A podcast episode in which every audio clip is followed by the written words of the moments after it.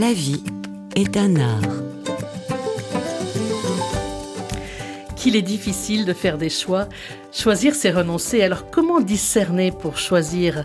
Comment discerner pour faire des choses conscientes qui vont dans le sens de la vie? Françoise Keller, bonjour. Bonjour. Alors ensemble, nous avons euh, déjà enregistré des émissions sur la communication non violente, la CNV, émissions qui ont été beaucoup réécoutées. Et aujourd'hui, vous avez choisi euh, d'évoquer avec nous le discernement. Alors pourquoi un tel choix? Ben, probablement déjà parce que, comme vous le dites, euh, choisir, c'est pas si facile et que j'ai du mal à choisir et à discerner, à décider. Et que du coup, c'est quelque chose que je travaille dans ma vie. Et puis aussi parce que je crois que j'ai été très inspirée dans ma construction d'adulte par euh, les questions de discernement et notamment discernement ignatien, discernement des jésuites, et que je suis euh, frappée de voir qu'aujourd'hui, dans les personnes que j'accompagne, cette question du choix, cette question du discernement, et hum, qui n'est pas toujours posée avec ce mot-là de discernement, mais de choix, en tout cas, elle est vraiment très présente et elle pose beaucoup de problèmes à plein de gens. Peut-être aussi parce qu'on est dans un monde très complexe et où euh, il y a beaucoup plus de possibles peut-être dans notre champ de vision que ce qu'il y a eu avant. Même les petits choix, pas que les grands. Mais ça peut être le petit choix. Alors, euh, ça peut être le choix de qu'est-ce que je vais faire à manger ce soir, ce week-end, est-ce que je vais chez mes beaux-parents ou est-ce que j'y vais pas. Ça peut être des petits choix au niveau du travail. Est-ce que je dis ça, est-ce que je dis pas, est-ce que je participe ou pas à une réunion. À travers tous ces petits choix, il y a aussi des plus grands choix. Est-ce que je quitte mon travail ou pas est-ce qu'on déménage ou pas? Est-ce qu'on fait un enfant mari ou pas? Est-ce que je quitte mon conjoint ou pas? Donc, en fait, tout le temps, on est appelé euh, à faire des choix dans, dans la vie au quotidien, d'autant plus qu'on a effectivement, comme vous le disiez, beaucoup de possibilités. Déjà tout petit, on peut demander à un enfant qui a deux ans, euh, tu veux un yaourt à quoi? Euh, Est-ce que tu veux à la banane? Est-ce que tu veux à la framboise? Est-ce que tu hmm. veux au chocolat Déjà à deux ans, on demande à l'enfant qu'est-ce qu'il souhaite. Certains parents. Oui, en tout cas, dès le lever de la journée, est-ce que je mets mon réveil, est-ce que je le mets pas On passe notre temps à faire des petits choix qui ont un impact. Alors, beaucoup sont des choix inconscients, mais des fois, re-questionner euh, les choix inconscients qu'on fait sur euh, comment je me déplace, comment je me nourris, comment je parle à mes proches, c'est des fois un chemin important.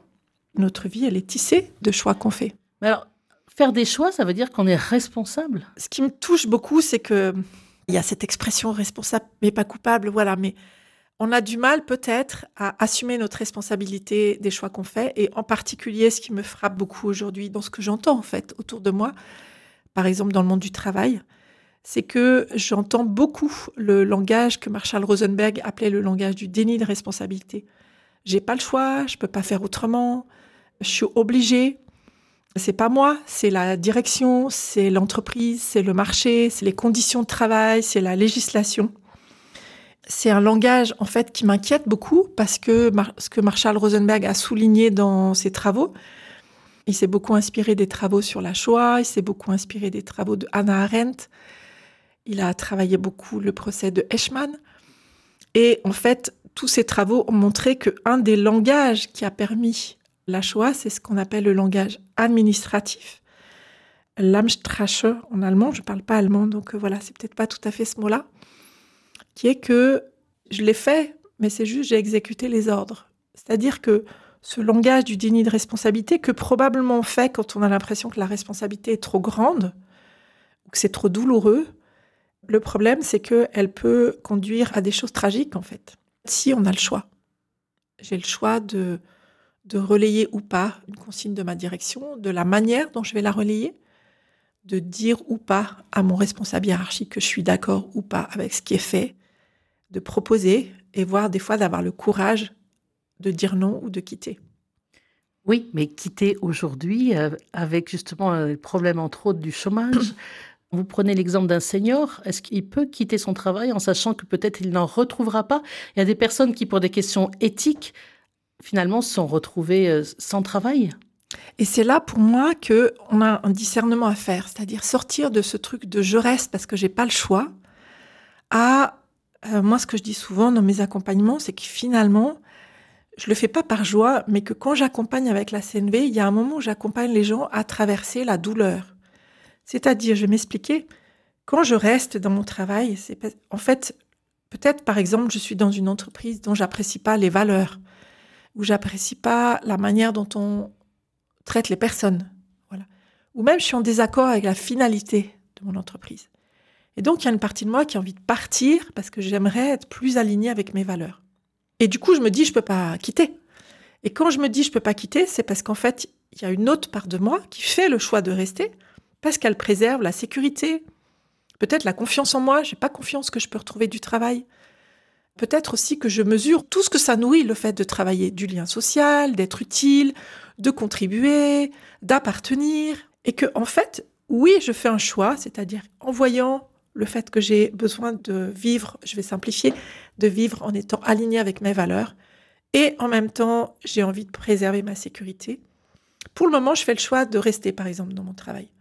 Mais si j'ai pris conscience que j'ai à la fois ce besoin de sécurité qui me fait rester, mais aussi un besoin d'être aligné avec mes valeurs, si j'ai conscience de ça, peut-être ça va ouvrir, c'est-à-dire peut-être je vais rester, mais je vais faire le choix d'avoir le courage d'aller voir mes responsables ou de participer à des groupes projets. Ou peut-être que dans mon entreprise, je vais devenir ce qu'on appelle un intrapreneur, c'est-à-dire je vais créer un projet qui aura plus de valeur pour moi au sein de l'entreprise. Ou peut-être que je vais m'engager dans une association à côté de mon travail. Donc c'est vrai que le chemin qu'on essaye de faire, c'est passer de non, j'ai pas le choix, je suis obligée à si si, je fais un choix. Et comment je peux faire que ce choix il prenne plus en compte mon intégrité, l'ensemble de qui je suis en fait, et pas qu'un bout? Mais en soi, souvent, on est contradictoire, tout simplement. On a des sentiments, des besoins quelquefois qui sont contradictoires. Hmm. Alors comment faire face à ces contradictions qu'on a au sein de sa propre conscience, au, au sein de son propre être? Alors en fait, il y a quelque chose de fondamental que j'ai découvert dans la communication non violente, c'est que il y a un endroit où nos besoins ne sont jamais contradictoires. C'est-à-dire si je descends suffisamment profond, c'est sûr que si je dis j'ai besoin de garder mon job, c'est contradictoire avec le fait de dire j'ai besoin de le quitter. Mais si j'ai dit j'ai besoin de vivre mes valeurs et de sécurité, j'ai suffisamment de créativité pour trouver, ça me demande du courage, ça demande un travail, je ne dis pas que c'est facile, hein. mais ce qu'on voit, c'est que quand on descend suffisamment profond dans des besoins qui ne dépendent pas de personnes particulières ou de choses particulières ou de projets particuliers, il y a un endroit où on va avoir suffisamment de créativité pour prendre soin de l'ensemble des besoins. Mais quel est cet endroit? Le Eh cœur ben, profond, c'est ce qu'on de- appelle Je pense que ça relie quelque chose du cœur profond. C'est vraiment écouter les aspirations profondes. Qu'est-ce qui me meut profondément et qui n'est pas en lien avec des choses. Même quand je parle de est-ce que je reste avec mon conjoint ou est-ce que je le quitte, on peut dire c'est complètement contradictoire. Mais derrière, ça parle de peut-être mon besoin d'autonomie, mon besoin de tendresse, mon besoin d'intégrité, de respect. ça vaut le coup peut-être même de descendre un peu plus en dessous. Souvent derrière le respect, ça va toucher mon intégrité, mon estime de moi, ma confiance en moi, mon autonomie. Et si on descend, il y a un endroit où quand on descend, j'ai envie de dire plus profond, en fait, on se rend compte qu'il y a plus d'ouvert que juste cette solution-là ou celle-ci. Voilà. Par exemple, peut-être qu'on va faire le choix de faire appel à un médiateur dans notre couple. Celui qui se pose la question va peut-être faire le choix de se faire accompagner. Ou peut-être que oui, je vais faire le choix de quitter, mais je vais faire le choix en ayant conscience que peut-être quitter, mais tout en gardant une forme de qualité de relation avec l'autre, par exemple, pour prendre soin des enfants. Il y a plein de possibles, en fait. La vie est un art. Françoise Keller, vous nous avez parlé d'un certain Rosenberg. C'est qui exactement? On parle ensemble aujourd'hui donc des questions de discernement, de faire un choix. Pourquoi parler de lui? Alors, c'est vrai que Marshall Rosenberg est une personne qui m'a beaucoup inspirée, qui est le fondateur de la communication non violente, la CNV, qui est aujourd'hui transmise par euh, plus de 700 formateurs dans le monde, je crois. Donc, j'en fais partie. Et euh, ce qui a travaillé finalement Marshall Rosenberg dans toute sa vie, c'est de se dire euh, qu'est-ce qui fait que dans certaines situations, nous avons de la joie dans nos relations avec les autres, et puis nous avons de la joie parce que nous vivons vraiment ce que nous avons envie de vivre. Et puis que dans certaines situations, nous nous coupons de cette joie dans la relation et puis intérieurement. Et il a vraiment essayé de décrypter quels sont les mécanismes en fait qui nous coupent de cette joie et comment on peut la retrouver. Voilà. Quand je dis la joie, je suis pas dans quelque chose de bisounours, c'est vraiment quelque chose de retrouver la, La paix la, aussi la paix, que mes choix, que mes actes soient alignés avec ce que je cherche à vivre profondément. Oui, ce qu'on appelle beaucoup la congruence, c'est ça? Voilà, j'appelle ça aussi la congruence, c'est-à-dire j'aspire à de la paix. C'est sûr que si je crie sur mes enfants parce que j'aspire à de la paix, c'est pas très congruent. Mhm. Voilà. Et quand je dis ça, c'est pas pour culpabiliser surtout, hein, c'est juste d'observer que parfois j'agis d'une manière qui n'est pas alignée avec ce que je cherche à vivre. Ou alors, euh, je critique euh, le fait qu'il y a des personnes qui jugent trop, mais moi aussi, je vais ça. juger en critiquant ces personnes qui jugent, par exemple. Par exemple, hein. Et souvent, on a des pensées, on a des pensées limitantes aussi, hein, qui nous empêchent euh, finalement d'aller dans ce lieu que vous disiez, qui est profond, pour a- arriver à, à faire euh, un choix. euh, par exemple, je suis trop âgée, euh, donc je ne peux pas me mettre à l'informatique. Voilà, en fait, dans les choses qui nous empêchent d'être vraiment alignés avec ce qu'on a envie de vivre, il y a des réalités hein, qui font que les choses sont compliquées. Je ne suis pas naïve, il y a des environnements qui sont plus complexes que d'autres. Quand j'ai pas de qualification, changer de travail, par exemple, ça demande plus de courage que quand je suis bardée de diplômes et d'expérience, ou quand euh, ça fait déjà cinq fois que je vis un licenciement, c'est plus compliqué. C'est pas toujours euh, facile. Mais effectivement, c'est intéressant de voir que parfois, ce qui nous empêche de faire des choix satisfaisants, c'est qu'on se raconte que euh, on se raconte des choses qu'on comprend pour des vérités. Alors ça peut être effectivement, bah, puisque je suis senior, je m'étiquette comme senior, c'est pas possible de retrouver un travail. Ça n'existe pas des jobs où on est heureux, où euh, j'ai des talents, mais je sais que ces talents-là, euh, c'est pas possible de les, ils sont pas adaptés à la société d'aujourd'hui. Ou alors, euh, je ne peux pas aimer, euh, sinon je risque d'avoir le cœur brisé. euh. Voilà, ça peut être ça, ça peut être des croyances du genre euh, oui, mais dans la vie, euh, l'homme est le loup, un loup pour l'homme. Donc dans la vie, il faut savoir s'affirmer. Si on s'affirme pas, on va se faire bouffer. Si je prends par exemple un exemple, euh, j'attends un enfant et il faut que je me mette avec le père de l'enfant parce qu'un enfant, ça a besoin d'un père et même si je suis pas sûre de vouloir vivre ma vie avec cet homme, il faut que je me mette avec lui pour l'enfant. Alors, ce que j'aime beaucoup dans votre exemple, c'est que j'imagine un petit peu les auditeurs et j'imagine qu'il y en a qui seront d'accord avec vous et d'autres pas du tout. Et du coup, ce que je trouve intéressant dans votre exemple, c'est que moi, ce que je me suis rendu compte, c'est que ce qui me permet de démasquer mes croyances, c'est de rencontrer des gens qui pensent pas comme moi. Tant que je reste avec des gens qui pensent comme moi, ma croyance, elle est évidente. Voilà. Si je rencontre que des gens qui pensent comme moi, par exemple, votre exemple que un enfant, a besoin d'un papa et d'une maman, eh ben, je suis convaincue que c'est la vérité, que c'est la réalité. Et que ce que j'aime dans, le travail sur les croyances limitantes, qui est déstabilisant parfois, c'est comment je peux avoir de la curiosité pour aller écouter, par exemple, un couple d'homosexuels qui disent Mais non, pas du tout, un enfant n'a pas besoin d'un papa et d'une maman. Ça me déstabilise dans mes croyances parce que je me dis Ah Et du coup, ça me permet de voir Ok, dans cette croyance que j'ai, le travail qu'on fait sur le dépassement des croyances limitantes, je cherche pas à savoir si la croyance elle est vraie ou fausse en fait. Ce que je cherche, c'est à voir quelles sont les croyances qui m'empêchent d'être libre dans mes choix. Et quand je vois qu'il y a une croyance qui m'empêche d'être libre dans mes choix, c'est de se dire deux choses en fait. Qu'est-ce que cette croyance ne me permet pas de vivre? Donc peut-être que de liberté, de dépassement de moi, d'oser, de confiance en la vie, de voilà par exemple. Et aussi, pourquoi j'ai jusqu'à présent nourri cette croyance? Qu'est-ce qu'elle a nourri comme besoin cette croyance? Peut-être qu'elle m'a permis d'honorer ce que mes parents m'ont permis de recevoir. Peut-être que j'ai cette croyance parce que j'ai goûté dans ma famille comment mon père et ma mère m'ont amené des choses différentes. Et si je prends conscience de ça, je peux peut-être voir qu'un autre couple qui fait un autre choix, il le fait parce que peut-être qu'il trouve d'autres stratégies pour avoir de la diversité que juste une différence de sexe. Voilà. Quand je dis ça, je cherche pas à dire si cette croyance elle est juste ou fausse. Et il y a quelque chose dans la transformation des croyances limitantes qui est là aussi, qui est- qui- on passe du ou, hein, c'est soit ma croyance elle est vraie, soit elle est fausse, à est-ce que ma croyance elle continue à me laisser libre? Je sais pas si par exemple je me dis euh, il faut être végétarien, voilà, c'est ça qui est bien pour la planète. Et puis qu'un jour je suis invitée chez des amis qui sont décarcassés pour me faire un repas dans lequel il y a de la viande, du poisson, ils sont très heureux de me le partager.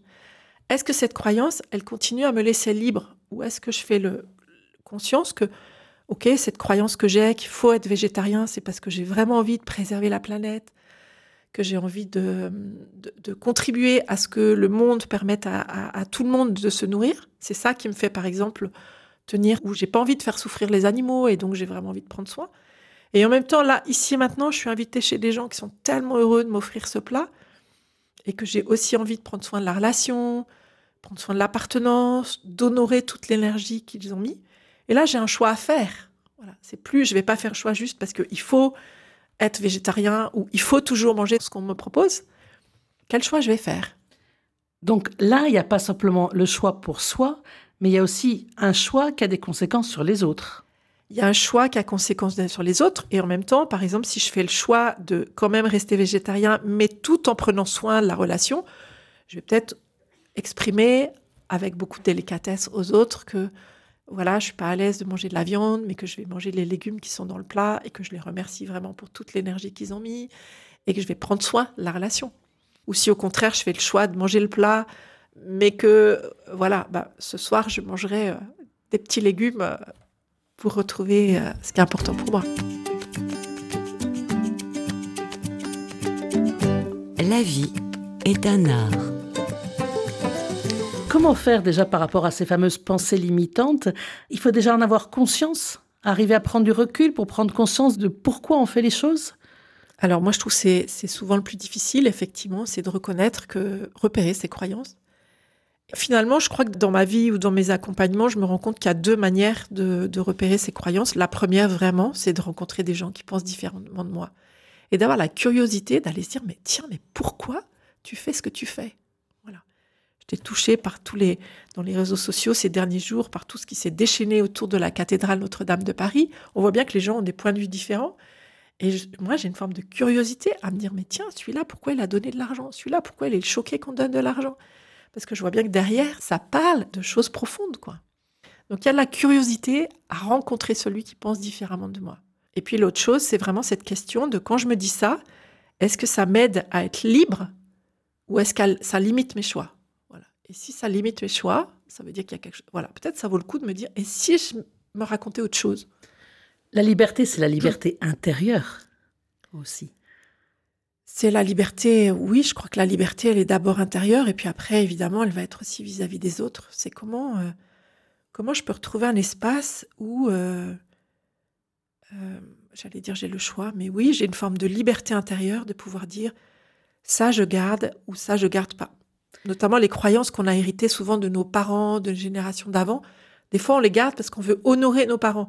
Mais il y a plein de manières d'honorer nos parents, autres que de garder les croyances que qui, ne nous sont pas utiles en fait.